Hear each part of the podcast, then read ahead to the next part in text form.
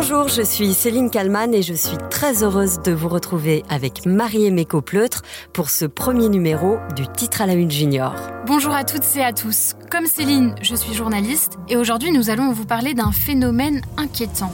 De l'eau partout, dans les caves, les maisons, les jardins et les rues. C'est le sort qui s'acharne dans le nord de la France. Dans le département du Pas-de-Calais euh, plus précisément, il y a eu des inondations à cause de la pluie. Tellement de pluie que les rivières et les fleuves ont débordé. C'est la deuxième fois en deux mois que ça se produit. En novembre déjà, les habitants étaient sous l'eau. Pourquoi ces inondations à répétition dans le nord de la France? Dans ce tout premier épisode du titre à la Une Junior, on répond à toutes vos questions sur le sujet et pour nous aider, quelqu'un qui connaît euh, très bien euh, le problème, il s'agit d'un ancien pompier, Ludovic Pingano.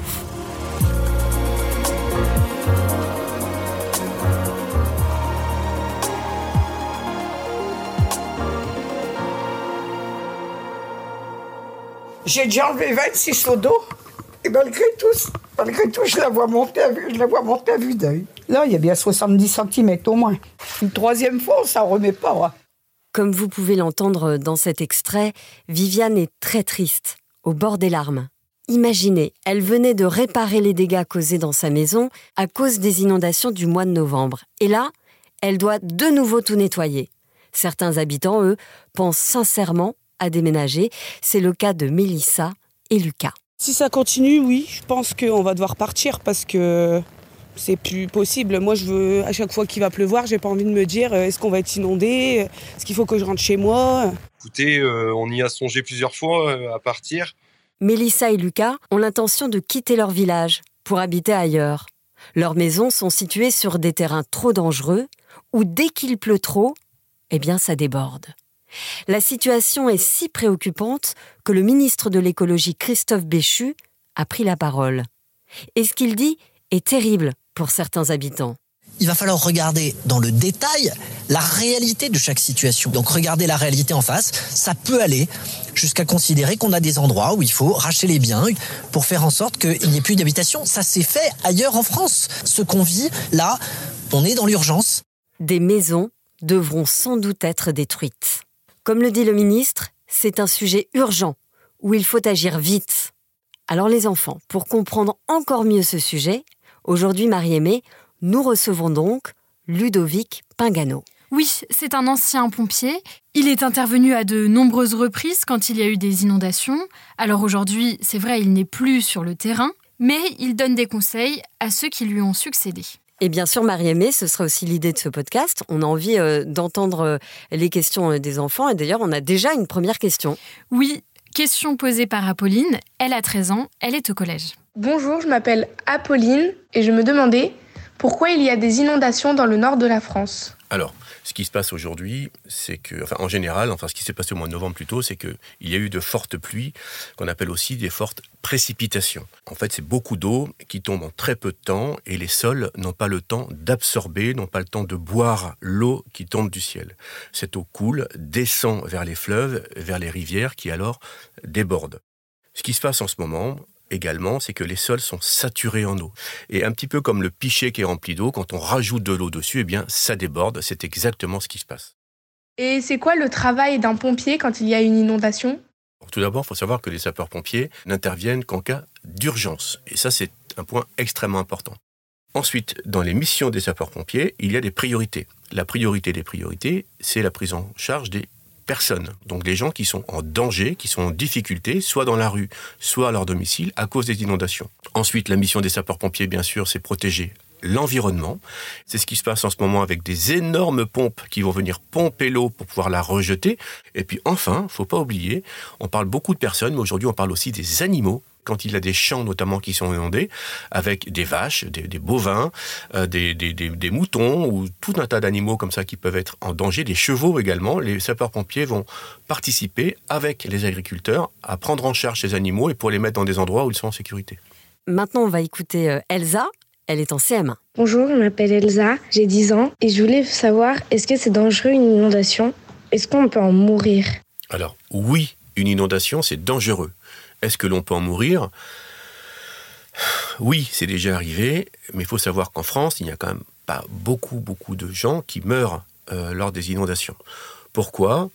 Euh, Tout simplement parce que d'abord en France, on a un système qui nous permet d'anticiper, savoir à l'avance on a ce qu'on appelle des cartes de vigilance. Vert, jaune, orange, rouge. Jaune, on commence à rester chez soi et alors on vit à peu près normalement, mais il y a des activités secondaires qu'on ne fait plus. Par exemple, c'est plus la peine d'aller jouer au foot le mercredi après-midi quand c'est jaune. Quand c'est orange, ça commence à être dangereux et là, il faut commencer à rester chez soi et prendre des mesures et commencer à se préparer en se disant, oups, il est en train de se passer quelque chose. Rouge, ça devient vraiment dangereux. Il faut rester chez soi, il faut éviter de sortir, sauf pour ce qui est indispensable. Donc tout cela fait qu'en France, il n'y a pas beaucoup, beaucoup de morts. Ceux qui meurent, ce sont des gens qui ne respectent pas les consignes de sécurité. Ce sont des gens qui restent dans leur maison et qui finissent par être pris par les eaux qui montent. Et puis, on l'a encore vu euh, cette semaine en Loire-Atlantique, des gens qui veulent absolument prendre leur voiture et qui se retrouvent noyés dans leur voiture parce que emportés par les eaux, parce que la voiture se retrouve sous l'eau. Et une voiture, c'est pas un bateau. Les familles, elles dorment où quand il y a des inondations? On conseille aux gens d'aller d'être hébergés chez des amis ou dans leur famille. C'est euh, le plus intéressant, c'est le plus confortable pour tout le monde. Et là, on joue la solidarité. Dans d'autres cas, quand les gens n'ont pas de famille à proximité ou pas d'amis à proximité, ils sont pris en charge par la mairie. Et dans ce cadre-là, le, le, maire ouvre une salle des fêtes ou un gymnase pour que ces gens puissent euh, être pris en charge et être hébergés le temps euh, que l'eau redescende et le temps que ces gens puissent regagner leur domicile. Est-ce qu'après, elles vont pouvoir rentrer dans leur maison? J'espère que oui. Mais euh, en réalité, ça va être beaucoup plus compliqué que cela.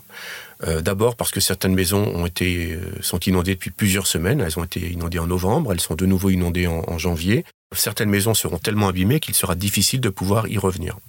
Ensuite, euh, il y a des gens qui ne veulent plus rentrer chez eux.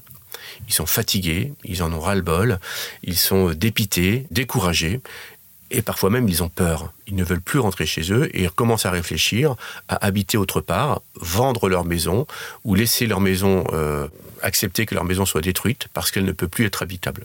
On a aussi une question de June, elle a 7 ans.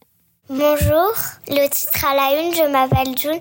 Comment on pourrait faire pour qu'il y ait moins d'inondations? Est-ce que les humains peuvent faire quelque chose? Merci.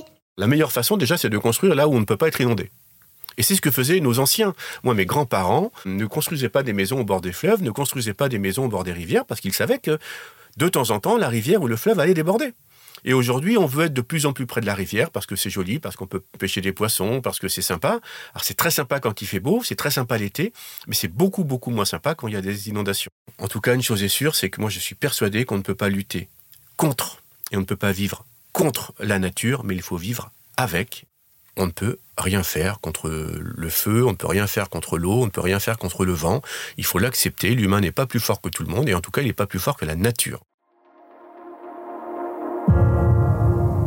Voilà, le premier titre à la une junior, c'est terminé pour aujourd'hui, mais Marie-Aimée, la bonne nouvelle, c'est qu'on se retrouve la semaine prochaine.